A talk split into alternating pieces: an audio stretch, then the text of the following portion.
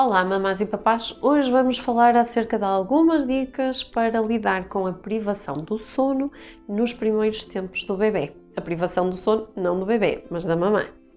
No que diz respeito à privação do sono das mamás, é importante referir aqui dois aspectos. Uh, nós podemos fazer algumas coisas no que diz respeito ao cuidado com o bebê durante o dia e durante a noite que vão facilitar o sono do bebê, ou seja, não haver tantos despertares, e por isso nós temos aqui no, no canal vários vídeos onde damos várias dicas uh, para lidar com o sono e com os despertares do bebê, mas também temos que cuidar do sono da mamã e fazer algumas algumas coisas que vão facilitar o sono da mamã. Então, em relação ao bebê, se nós conseguirmos por exemplo, não mudar a fralda será uma boa forma de não despertarmos totalmente o bebê e dele conseguir engatar no novo ciclo de sono se despertar à meio da noite.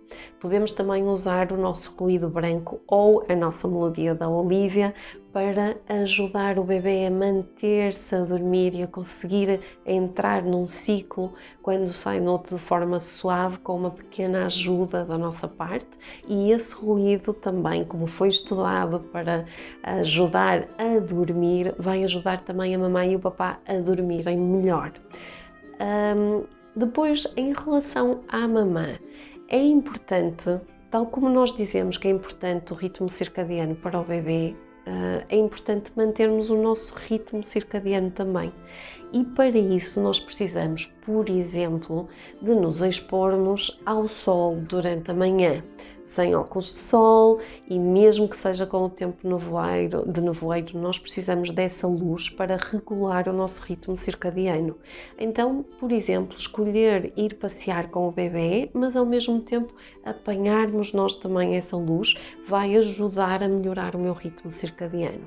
Por outro lado, no final do dia, esqueça o telemóvel. Eu sei que às vezes dá jeito pôr-se a par das notícias, a ver o Instagram, ver tudo o resto, mas na verdade nós estamos a complicar muitíssimo o nosso sono. E por vezes as mamães acordam ou têm dificuldade em dormir, não por causa do bebê, mas porque em termos da higiene do seu sono algo está a falhar, nomeadamente os ecrãs. A exposição a ecrãs no final do dia e noite, pelo menos uma hora antes de querer estar a dormir, devemos colocar totalmente de lado.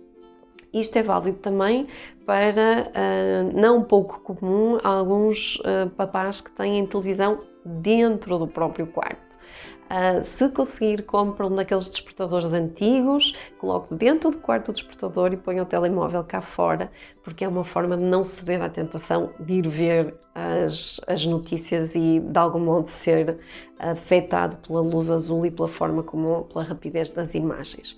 Um, isto em termos de higiene do sono. Depois, obviamente, que fazer alguns exercícios de relaxamento ou até de meditação podem ajudar imenso a relaxar no final do dia para conseguirmos ter uma boa noite de sono.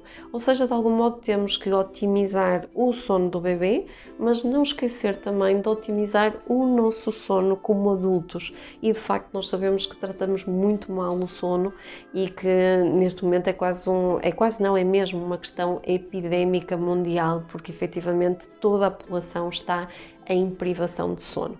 Não se esqueça, é importante ter um período de pelo menos 8 horas uh, disponíveis para dormir. Portanto, adormecer um, e ter algum tempo previsível das 8 horas seria importante para dormirmos pelo menos o mínimo necessário.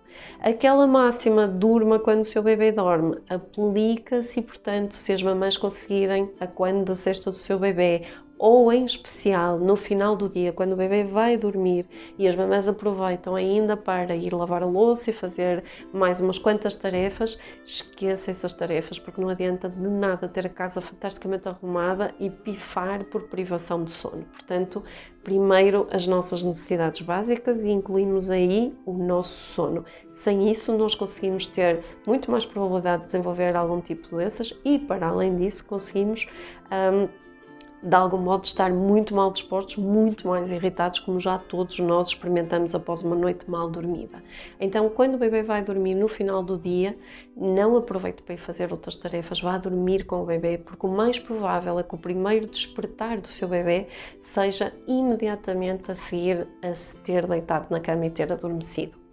Para as mamães que não conseguem de todo fazer isto, se calhar usar um, aquilo que nós chamamos a mamada do sono pode ajudar, ou seja, imediatamente antes de se deitar e previsivelmente antes do bebê fazer o despertar, permitir ao bebê que ele faça que tenha a maminha e que possa dormir e de algum modo engatar no novo ciclo sem despertar 15 minutos após a mamá ter adormecido. Isto porque quando nós adormecemos, adormecemos em sono profundo e, portanto, a sensação que vai ter é que literalmente um caminhão passou por cima de si. Então, quando acordamos em sono profundo, basicamente temos uma sensação de desnorteamento, não sabemos localizar-nos nem no tempo nem no espaço e, portanto, ficamos mesmo com uma sensação de muito, muito cansaço.